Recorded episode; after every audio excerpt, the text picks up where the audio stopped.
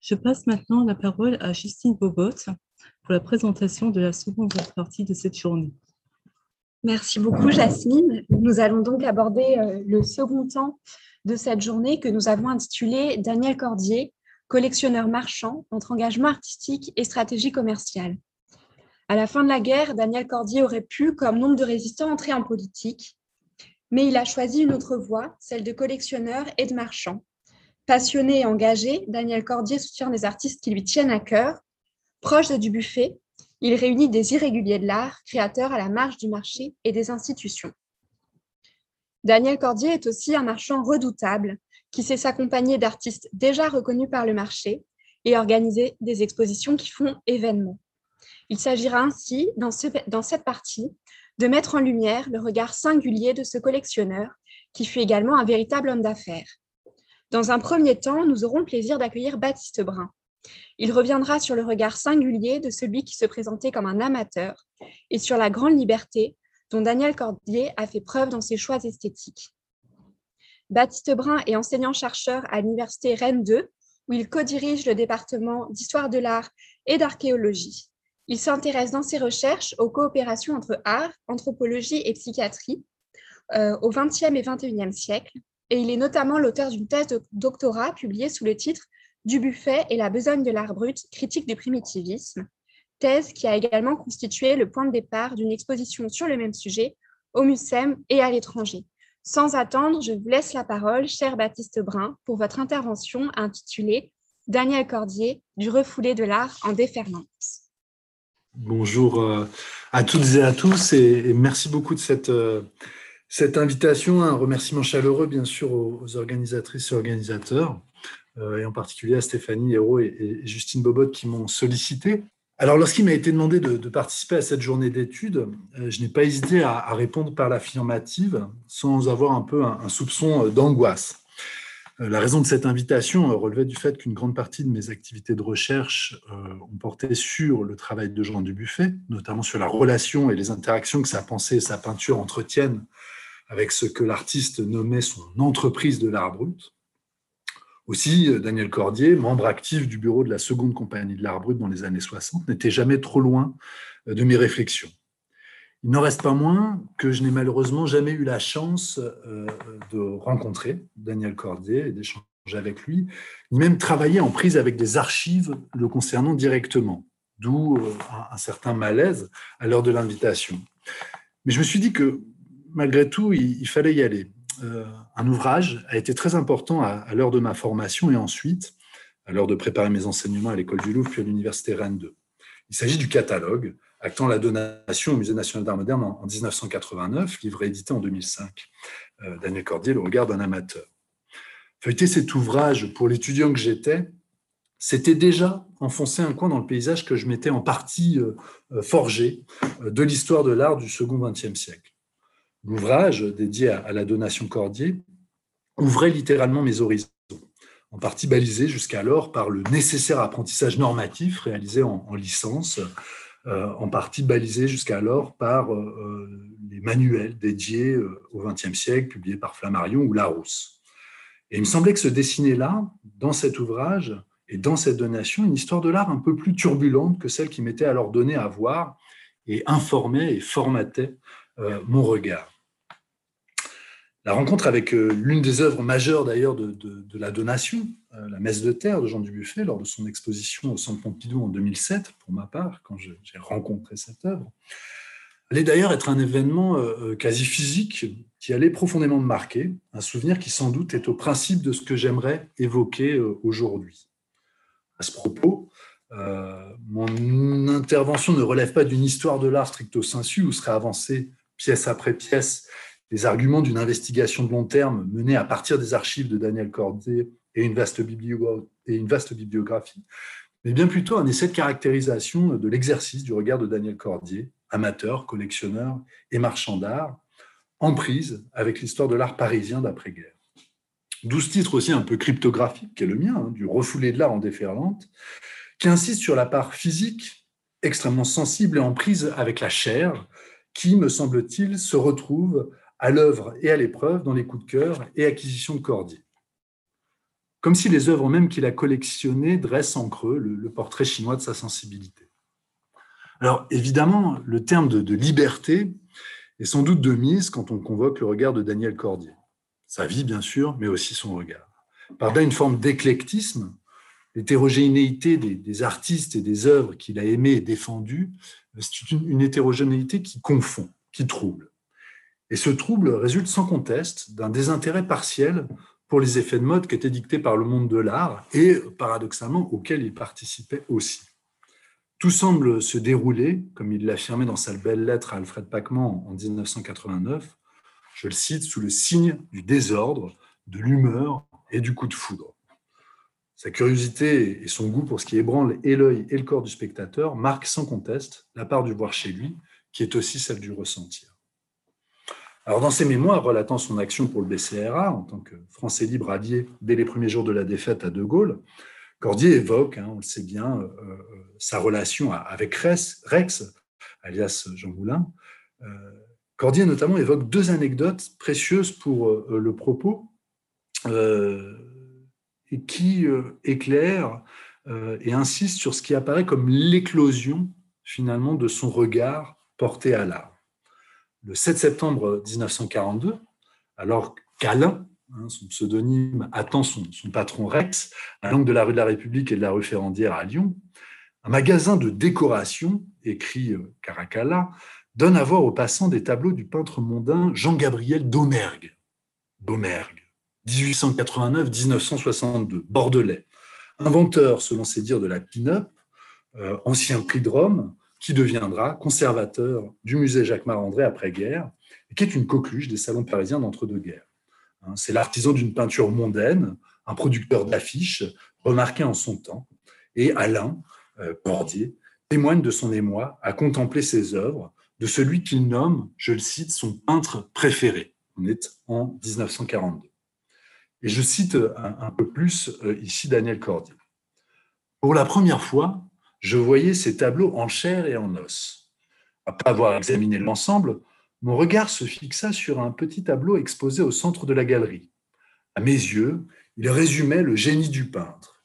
Hypnotisé, j'entrais demander le prix. 5000 francs, une fortune. Je ressortis et l'observai à nouveau avec l'intensité du regret. Absorbé dans ma contemplation, je ne remarquais pas l'arrivée de Rex. Tandis qu'à côté de moi, il regardait l'objet de mes désirs, j'entendis Je ne savais pas que vous étiez un amateur d'art éclairée. Vous avez bon goût. Elle est souhaitable. Démasqué, je rougis. Il m'entraîna vers la place Bellecour.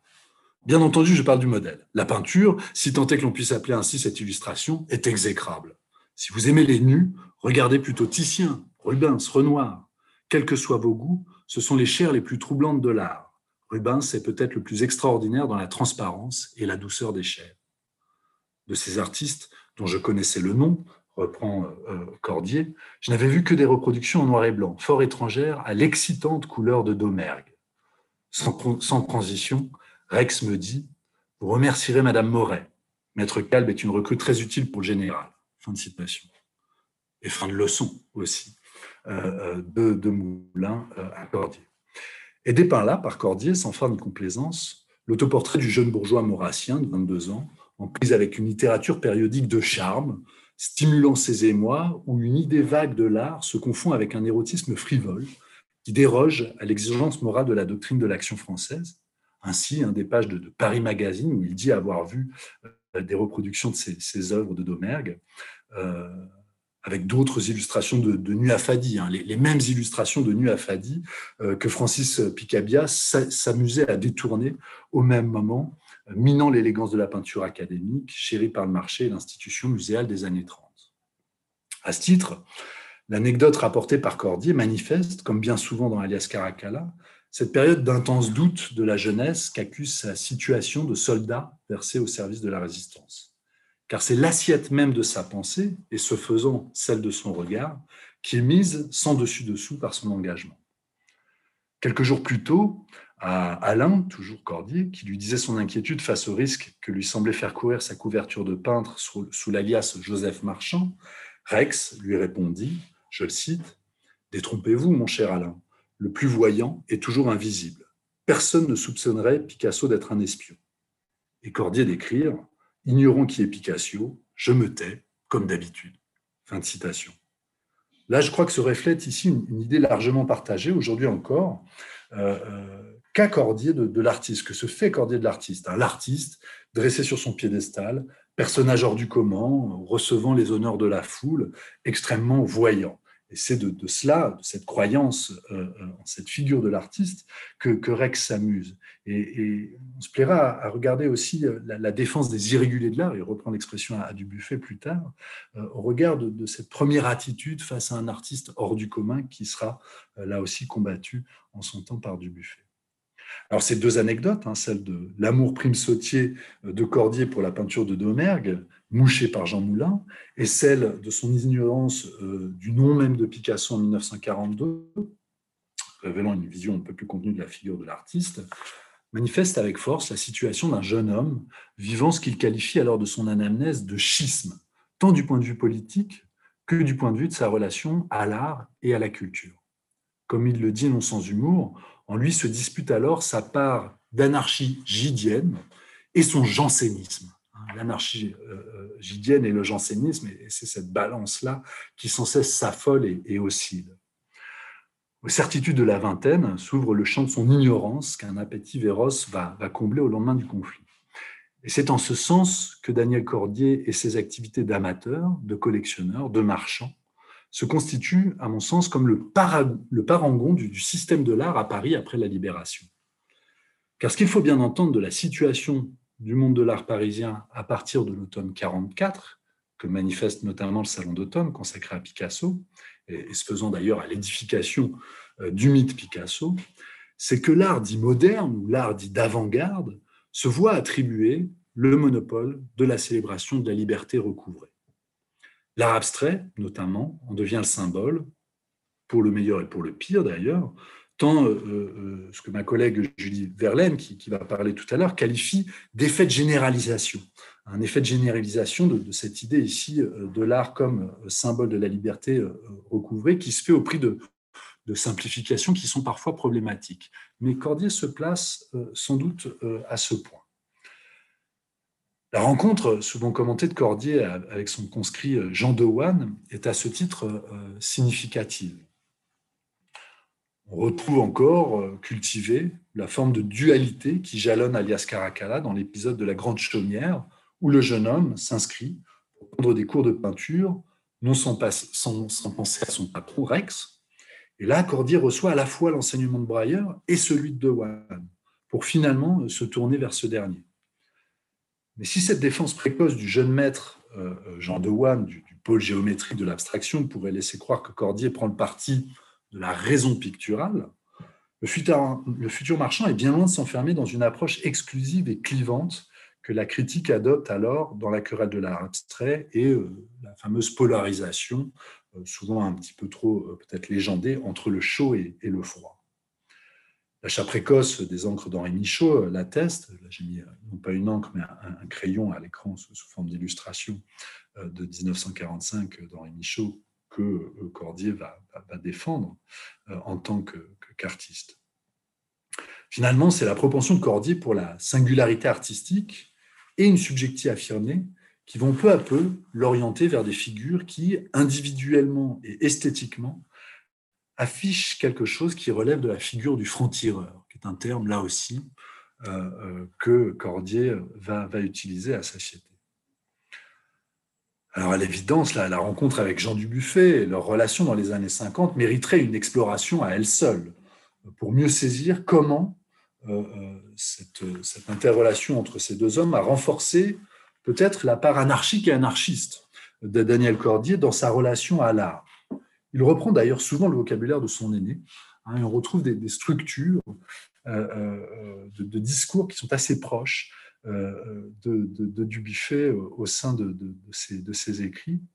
Hein, on retrouve cette notion d'irrégulier de l'art, euh, le chant des artistes inconnus ou toujours méconnus, encore en 1989, dans sa, lettre à, à Alors ainsi, hein, peut-être un, rapide tour d'horizon, vous voyez là une, œuvre de, Jeanne Gabrichewski, ou, encore euh, on pourrait parler de, d'Ursula Bloom, euh, Alphonse Chave et Jean Dubuffet euh, sauvent de l'oubli, en les associant à l'aventure de l'art brut au milieu des années 50. On pense bien sûr aussi aux figures qu'il a contribué à, faire émerger, tels Bernard Riquichot, Oline Fallstrom ou Dado, qui sont aujourd'hui bien intégrés à une histoire de l'art élargie. Mais le souvenir paraît moins vif aussi pour d'autres figures qui font partie euh, euh, notamment de, la donation, mais plus généralement du, qui était celui de, Cordier pour ceux qu'il appelait les, francs-tireurs. Je pense à des électrons libres, euh, tels Pierre Bettencourt ou encore moins connu Yolande Fièvre, hein, qui est quelqu'un qui n'est pas très présente dans les radars, qui est présente dans la collection du Centre Pompidou grâce à la donation, qui est une artiste extrêmement stimulante des années 60, mais voilà, qui relève de, ces figures de francs-tireurs à, à a évoqué euh, Cordier. In fine, en regardant très brièvement ces quelques exemples, il est évident que Cordier ne se soumet pas à une inesthétique spécifique, sinon celle de l'hétérogène. Julie Vernel nous éclairera euh, sans doute sur ce qui relève des tactiques de Cordier. Mais je rappelle euh, d'emblée, et j'espère qu'elle m'excusera, ce qu'elle a déjà écrit dans son livre consacré aux galeries d'art contemporain à Paris entre 44 et 70. À savoir que l'emplacement même de sa galerie, rue de Miroménil, euh, manifeste, consciemment ou non, l'esquive du marchand collectionneur face au découpage critique et esthétique de l'époque. Hein, euh, la rue de Miroménil, elle est située rive droite, là où généralement s'affiche la tradition, quand l'art d'avant-garde est visible en rive gauche. On retrouve sans doute là la méfiance de tout effort de catégorisation, de clivage, de polarisation, notamment ces, efforts qui sont relayés par la critique d'art et l'histoire de l'art, qui va en s'institutionnalisant à l'époque, et euh, vis-à-vis de laquelle d'ailleurs Cordier est, assez méfiant, euh, voire parfois hostile, même s'il paye toujours euh, amende honorable au corps des, conservateurs ou des historiens de l'art. Finalement, cet effort, elle rejoint, cette méfiance vis-à-vis de cet effort de catégorisation, elle rejoint presque la manie du déclassement euh, euh, qui est celle de, du buffet, hein, qui euh, justement cherche à éviter systématiquement tout ce qui relèverait d'une forme de fixation par la nomination, que ce soit celle d'un courant, que ce soit celle d'une tendance, lorsqu'on parle de création artistique. Mais finalement, peu ou rien n'a été dit pour tenter de mettre de l'ordre dans la collection et ce que Cordier nomme de manière large, je le cite, le culte singulier et ésotérique de l'art contemporain, qu'il euh, euh, anime lui-même pour lui-même. Parce que sans doute la singularité et l'ésotérisme sont des valeurs bien obscures lorsqu'on cherche à les définir. Obscures et, en un sens pratique, euh, elles permettent l'esquive de beauté en touche. et en même temps, ces notions, elles sont au cœur euh, de la période, dans les années 50 et, les années 60, hein, qu'on pense euh, à l'occultation du, surréalisme, qu'on pense à la singularité qui est chantée par Dubuffet du côté de l'art brut à la même époque, euh, rue de Sèvres, lieu d'entreposement et de monstration des collections de l'art brut, ces notions de singularité et d'ésotérisme sont finalement et, toujours des repoussoirs pratiques pour éviter la fixation qu'opère toute tentative de définition et de catégorisation. Mais écoutons quand même un peu plus attentivement Cordier. Je repars de, cette fameuse lettre de 89 à Alfred Pacman. Il y écrit L'idée que je me fais du domaine de l'art est celui de la liberté intérieure et déréglée. Hein, comment ne pas entendre euh, ici euh, une forme euh, de legs du, surréalisme repris à son propre compte par, par Cordier hein, Et je voulais juste mettre en regard ici euh, ses premiers amours avec euh, euh, ce qu'acquérera plus tard Daniel Cordier, hein, avec cette, cette fameuse photographie de la poupée, de la série des jeux de la poupée dans Belmer, lorsqu'on la met en, regard de, Domergue, hein, figure de la vénusté ici qui est mise à mal, euh, euh, cette vénusté fantasmée en, en 42 euh, devant ce magasin de décoration dans la rue à, Lyon, mise en regard ici de ces, épreuves photographiques de Belmer, dont certaines avaient été présentées lors de l'exposition Eros à la galerie Daniel Cordier en 1959 lieu d'un festin cannibale, lieu d'une dimension aussi où euh, l'appel était fait à des formes qui puissent témoigner d'une forme de, régression, hein, de, tentation ici d'un retour à la chair, euh, euh, à l'organique, qui souvent est en filigrane aussi de, l'anarchisme gidien dont je parlais tout à l'heure en paraphrasant Cordier lui-même. Alors qu'en est-il de de, ce travail, mis à part cette forme d'attaque à une beauté conventionnelle et académique dont Belmer se fait le chantre en reprenant ici un, dispositif qu'on retrouve depuis le dadaïsme, hein, qui consiste à attaquer la vénusté sur son propre terrain, c'est-à-dire le corps de la femme nue comme symbole même de l'art. D'une part, ce qui semble lier les choses, c'est le goût inconditionnel pour la peinture. Cordier l'a écrit euh, à, maintes reprises, mais la peinture euh, euh, dont parle Cordier, c'est une peinture souvent matiériste, une peinture qui va même aller dans la tridimensionnalité jusqu'à s'afficher contre la dimension normative du cadre, et cela sera sans doute manifeste lorsqu'il s'intéresse à, l'œuvre de, de Nevelson, on entendra une, capsule sur ce terme, je crois, un, petit peu plus loin, mais aussi euh, euh, goût pour une peinture, une peinture matiériste au sens fort d'une attaque contre l'idéalisme classique, contre l'illusionnisme, un matérialisme ici qui s'affiche vraiment en prise avec les choses telles qu'on peut les toucher, telles qu'on peut les éprouver et telles qu'on peut aussi les sentir. Non pas euh, euh, au sens du ressentir, mais vraiment au sens euh, de, de, l'odeur hein, d'une peinture qui sent en quelque sorte, une peinture qui est haptique, hein, une peinture qui dérange, une peinture qui renvoie aussi à cette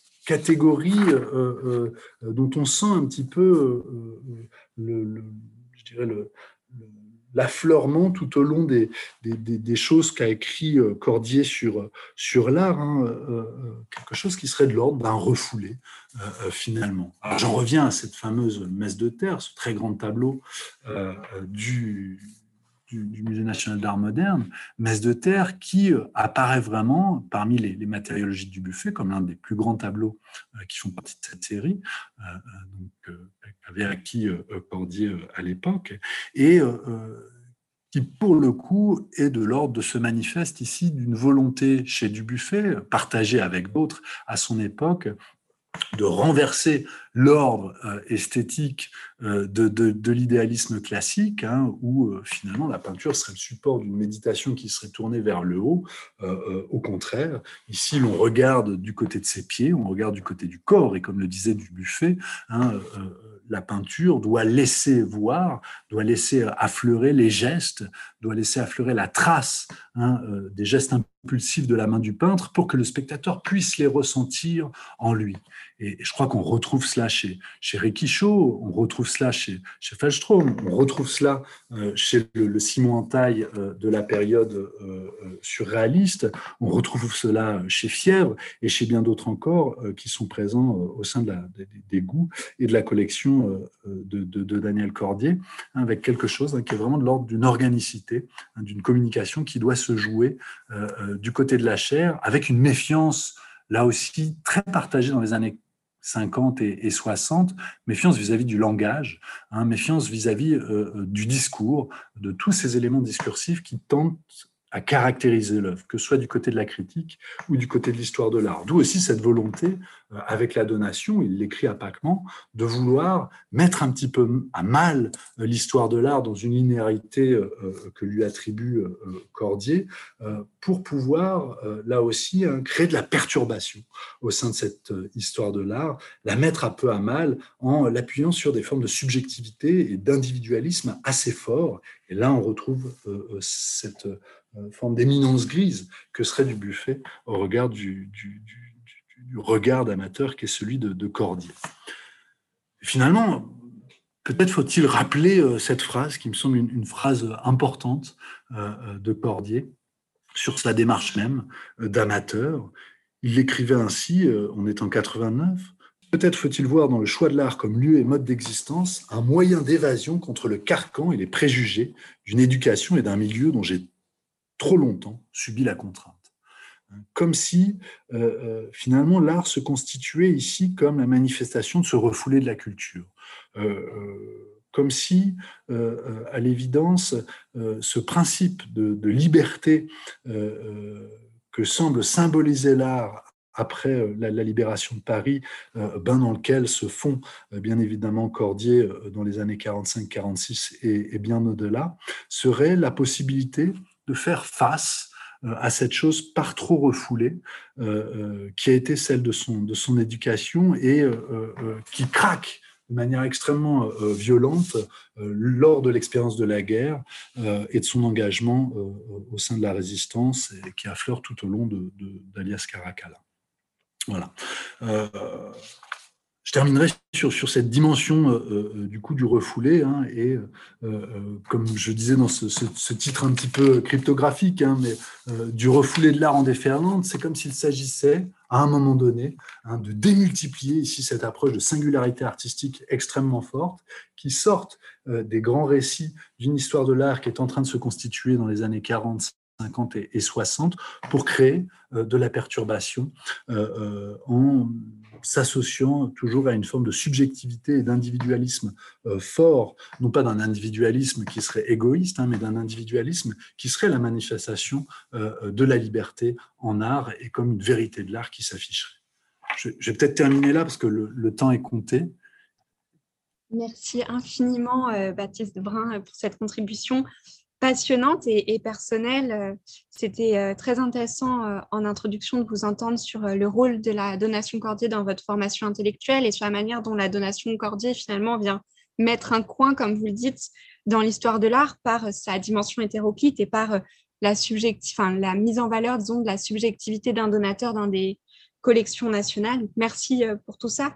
J'ai également trouvé ça euh, trouvé très intéressant la manière dont vous y un lien entre l'hétérogénéité de la collection Cordier et euh, l'idée d'une liberté en art qui est propre à l'après-guerre.